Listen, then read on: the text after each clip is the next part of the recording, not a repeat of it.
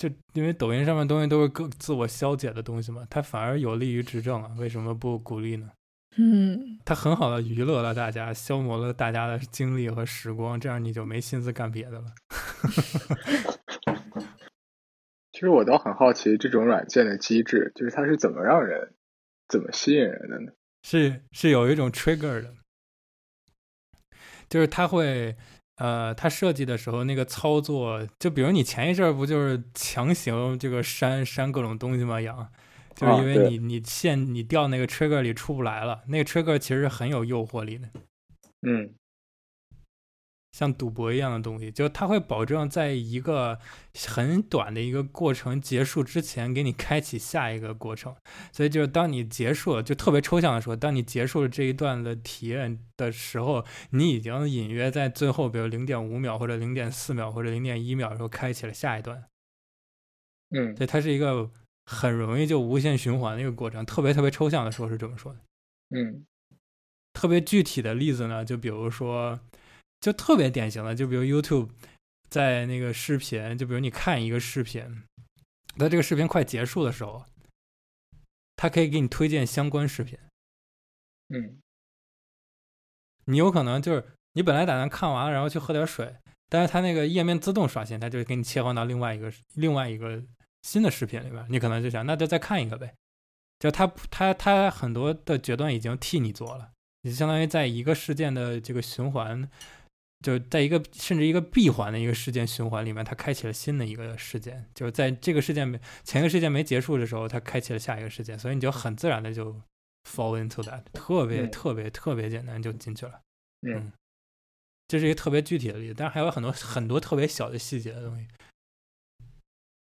嗯，你说小细节指的是？就是就是 visually 是 visually 是一方面，然后呃就是后面的后台算法是另外一方面。啊，就说怎么 visually 排版，让你使你调到下一个过程更顺利。哦，就还是 YouTube 那个例子啊，你会你会发现，就是他给你推荐下一个视频的时候，它不是静态推荐的，它是动态推荐的。就什么意思？特别简单，就是它上面有一个，就是你当这个视频播放完了之后，它它它会自动帮你开启，就是连续播放下一个相关视频这么一个选项，就是这个选项是不经过你同意，它擅自自动开启的。然后它在开启那个选项的时候，就比如你放完这个视频，然后就马上转到下一个视频了，然后它不会静态的告诉你说马上转转到下一个视频，它会动态的告诉你，就是它有一个小圈，然后那个圈刚开始是透明的，然后那个圈呢会比如顺时针或者一般是顺时针，顺时针呢自动填满，它会把那个比如是透明的白色，那那个圈就会自动补补全那个白色，就给你一个暗示，就是告诉你说，当这个圈满的时候，我就要播下一个视频了。嗯，然后它这个反应速度是很反应时间是很短的，嗯。但你的你的注意力会被吸引到那个小圈上，因为你会你就想着你就想让那个小圈变成全白的，你你是有这个倾向的，你有这个 urge，你想让它全白。然后当它全白的时候，它自动刷新页面就到下一个地方去了，所以它会吸引你的，就是一些 visually design，就就它会它会它会就是吸引你的注意力，然后你就掉进去了，就特别容易的。就你会发现这些东西好像都是哦看起来就是很不经意的，但其实都是仔细思考过，他会设计的，所以那个很细的东西。所以那个小圈是为了填充那中间那个隔断时间的，要把你对，但它有了动态的效果转，你就会觉得时间过得很快，而且你的注意力会被吸引过去。哎，这件事情真的是，还有一个，还有一个更，还有一个更典型的例子，哎呦，这这这例子我可以讲，我可以讲四个小时都没有问题。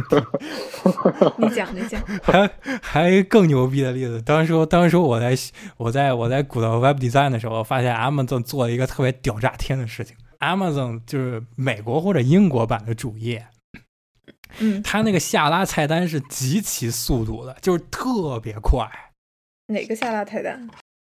它不是右上角有一个 Hello Sign In 嘛？就是你一旦 Sign In 的话，就会有你的一些信息嘛。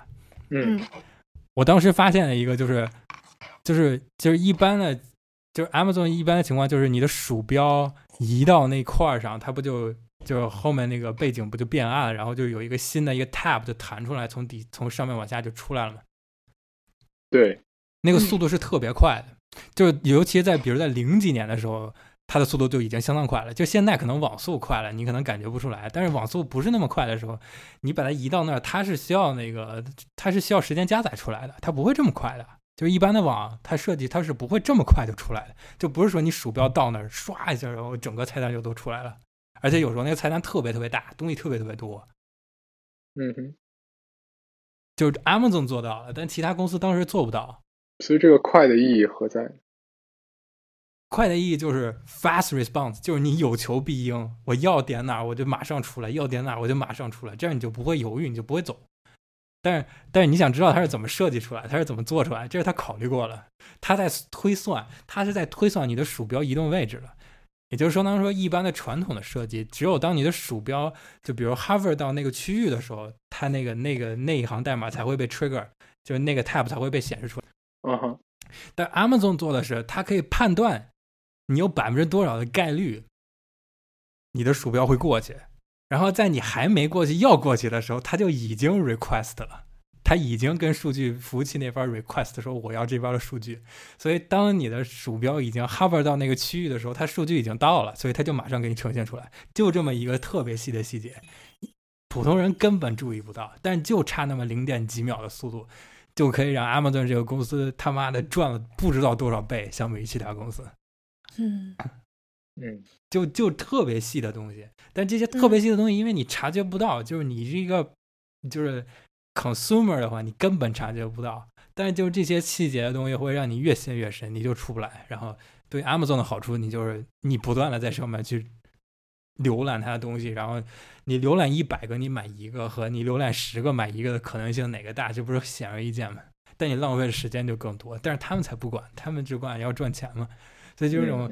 特别小的细节那种设计，就就是就尤其是那个。尤其是那些就是 user experience designer，就是他他没有任何道德底线的那种 user experience designer，他就会死抠这些细节，然后就把你拴进去，你就出不来，就特别特别可怕的一件事情。其实就是说，在你想到要买什么之前，就他就先投喂给你了，你就不用想了，所以。对，就是所以就一个是算法的问题，还有一个是就是 visual design 的问题，还有一个就是后面后面算法的问题。但是算法可能最近要说算法，可能就是各种智能推荐什么的吧。就是你看过这个，他可能会猜你喜欢看什么别的。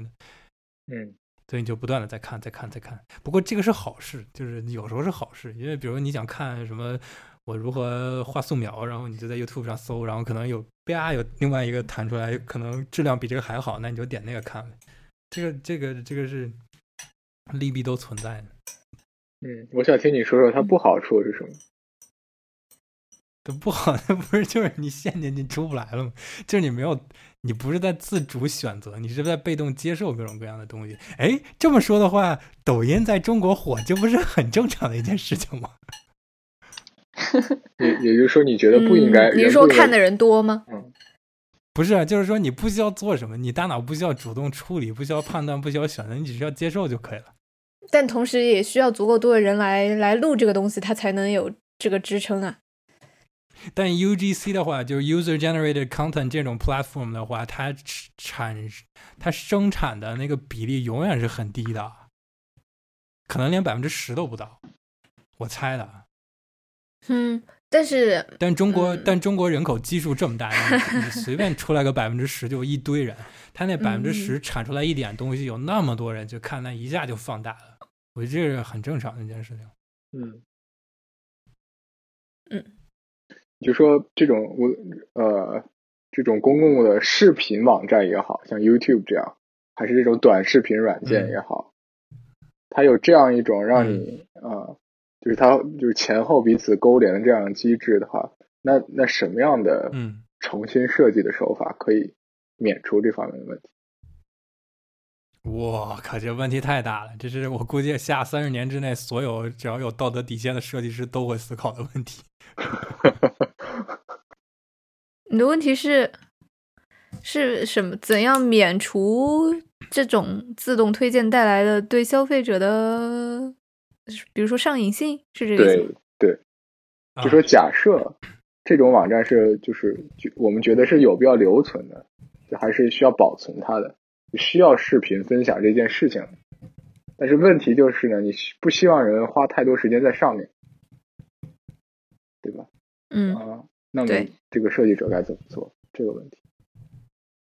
如果你直接说他不需要的话，那就那就那是另一回事了。对对，那这肯定是两个路子，一个是重塑，就是给一个新的你线下实体生活的可能性，嗯哼，嗯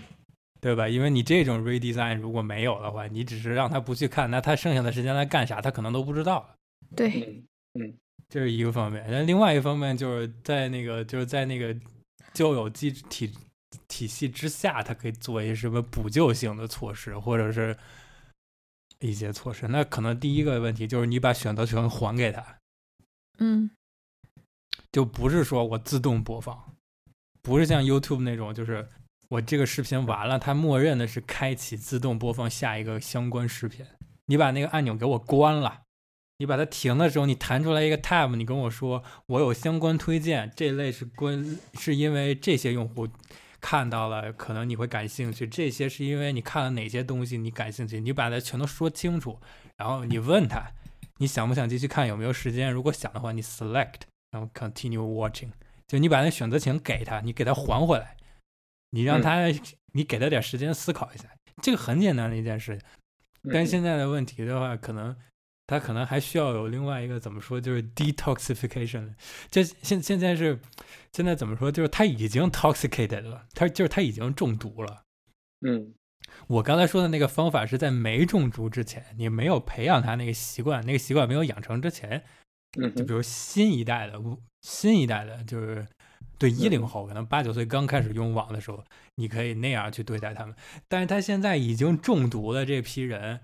你用这么做有可能是没有没有效果的，因为它现在是它已经它毒已经在了，所以你怎么样排毒那是另外一个事儿。你排毒那个过程我就不知道怎么搞了，那可能非常痛苦。嗯哼，抓起来就那个放到大自然去放养一个月，不用手机断网断，然后回来可能就好了。但就是羊羊抛这个议题太大了，我只能现在有几个零星的点子。就说你，因为你刚才说了，你嗯你说有两个过程，一是这个排毒的过程，二是再重新在线下做那个线下的空间的过程，对吧？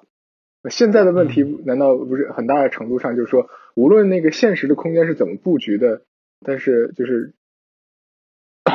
那个非现实的那个空间的影响是持续性的，就是即便那个对，即便线线下那个空间被改变了，实际上那个没有改变他们实质性的行为。那我觉得那那可能看你的能力问题，那你看你设计的厉不厉害了。嗯哼，你说谁设计的厉不厉害？就是线下的实体设计到底到底能能就高级到什么程度，以至于就是任何线上的那种习惯性的延续不会，它到了你那个空间是不会，它延续不成的，他们你不给他这个机会。就就比如说现在的，就即便是像嗯教堂啊、公园啊这样的地方，大家一样都可以啊、做他们自己想做的。就是这有一个问题在于，对啊，现这个真实的空间是真实的空间本身，二就是那个在那个空间场所中发生的那些事件，那个事件不是那个空间本身决定的，它有一部分和整个那个大环就那个嗯它是脱离状态的，就是那个空间本来应该发生的事情，它其实没有任何事件是在那个空间里的，就是你在那个空间干的事儿，其实你换一个空间也可以干。换对句话说，就是现代人对就是这样干的那个事儿，它不是在那个空间可以，它不是只有在那空间才能干的，它在任何地方都可以干。对这就是你说的那种习惯性延续，对是这个意思是吧？对，就是这旅游就是个典型的事情。嗯我知道旅游这件事情，就是旅游实际上是一种无视目的地的行为。我就我就说旅游这个现在这种去各地方参观以前的历史遗迹等等，参观名人故居这种活动本身就是一个嗯，这个发生的事件和当地的空间根本不是一回事儿的这样一哦个情况。哦哦，我对懂。，所以嗯它实质上是可以发生在任何场所的。嗯，嗯，对，是，但这个就这个就远了。但我还是想说，就是问你之前那个问题，就是你你只是空间本身的 design 设计的话，你怎么改变这个事实？你就你可以暴力一点，你把信号都屏蔽了。对，专门设计个房间里面没信号，是不是？对啊，就是你把信号屏蔽了，你设计的极其精妙，就是只要到那个区域它就没信号，你只要从那个区域出去，它就马上有信号了。好想法。但就算没有信号，你还可以用相机啊，还可以用手机的相机啊。那那那这就具体到就是就是我们要说的线上的那个到底是什么？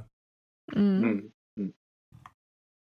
相机没没，那以前也有胶片相机，那也不是电子时代的产物，那不是数字时代的产物。但以前没有 Instagram，但是他没网，他他有 Instagram，他他他都上不去，Instagram 不支持 offline，嗯，是吧？应该不支持吧？我已经很久没有用 Instagram。总之，我也还是很支持你那种，比如说你创造一点你不用手机做什么的其他替代品，比如说线下替代品，就是以这种方式来抵抗，就感觉会更有效。嗯，屏蔽信号那可能太暴力了，但是不需要那么做，嗯嗯嗯不一定嗯非得那么做。嗯但我不明白为什么杨景龙你觉得这个想法非常好。我确实觉得很好。我觉得太暴力了。我之前还想过另外一个事儿，你可不可以把 WiFi 的信号是就是 visualize 出来？你就说有颜色标识之类的。对，就比如说那个，就是因为现在现在无线信号不是就是你看不见摸不到嘛？嗯，就类似于体温这种红外线这种表示出来嘛。对，但你做的更炫酷一点，就比如你戴上 AR 眼镜之后，然后嗯你只要一戴上那个眼镜，你可以看到你这个周围是有多少层的信号在覆盖，嗯，我觉得这肯定而是用可以。那种是用那种流线型五彩斑斓的出来，这样你就会发现，你就更 self aware，你就知道你是被多少信号所覆盖。我觉得这这这事儿挺神的，嗯嗯，但你不能把它当 art 做，你把它当 art 做，那不就是 digital art 了吗？嗯，那个那个初衷就不一样。嗯，是是是。我觉得这很容易做成 art 呀，因为你这个也实用不了。对，所以所以所以所以就别做了。嗯诶，这个其实有很多实用效果呀，对于想要利用这件事情的人。哦，比如说测房间哪个角落 WiFi 信号好，来安排几卷房间布局之类的吗？呃对啊，你你要找信号好的地方，就直接走过去了，啊，就不需要不需要来回试了。未来的或者你不想要信号，你可以专门走过去。哦，哎，我忽然觉得这还挺好哎。嗯，是，哦，不喜不想要信号可以走过去啊，这个这个这个我同意。但是如果你只是第一个原因的话，那你们这完全就是，那人家以后肯定是要做到这个百分之百全覆盖，好不好？他不给你这个机会让你瞎试，嗯嗯嗯，你这是你不是让通信工程师毫无颜面吗？你这你这行为，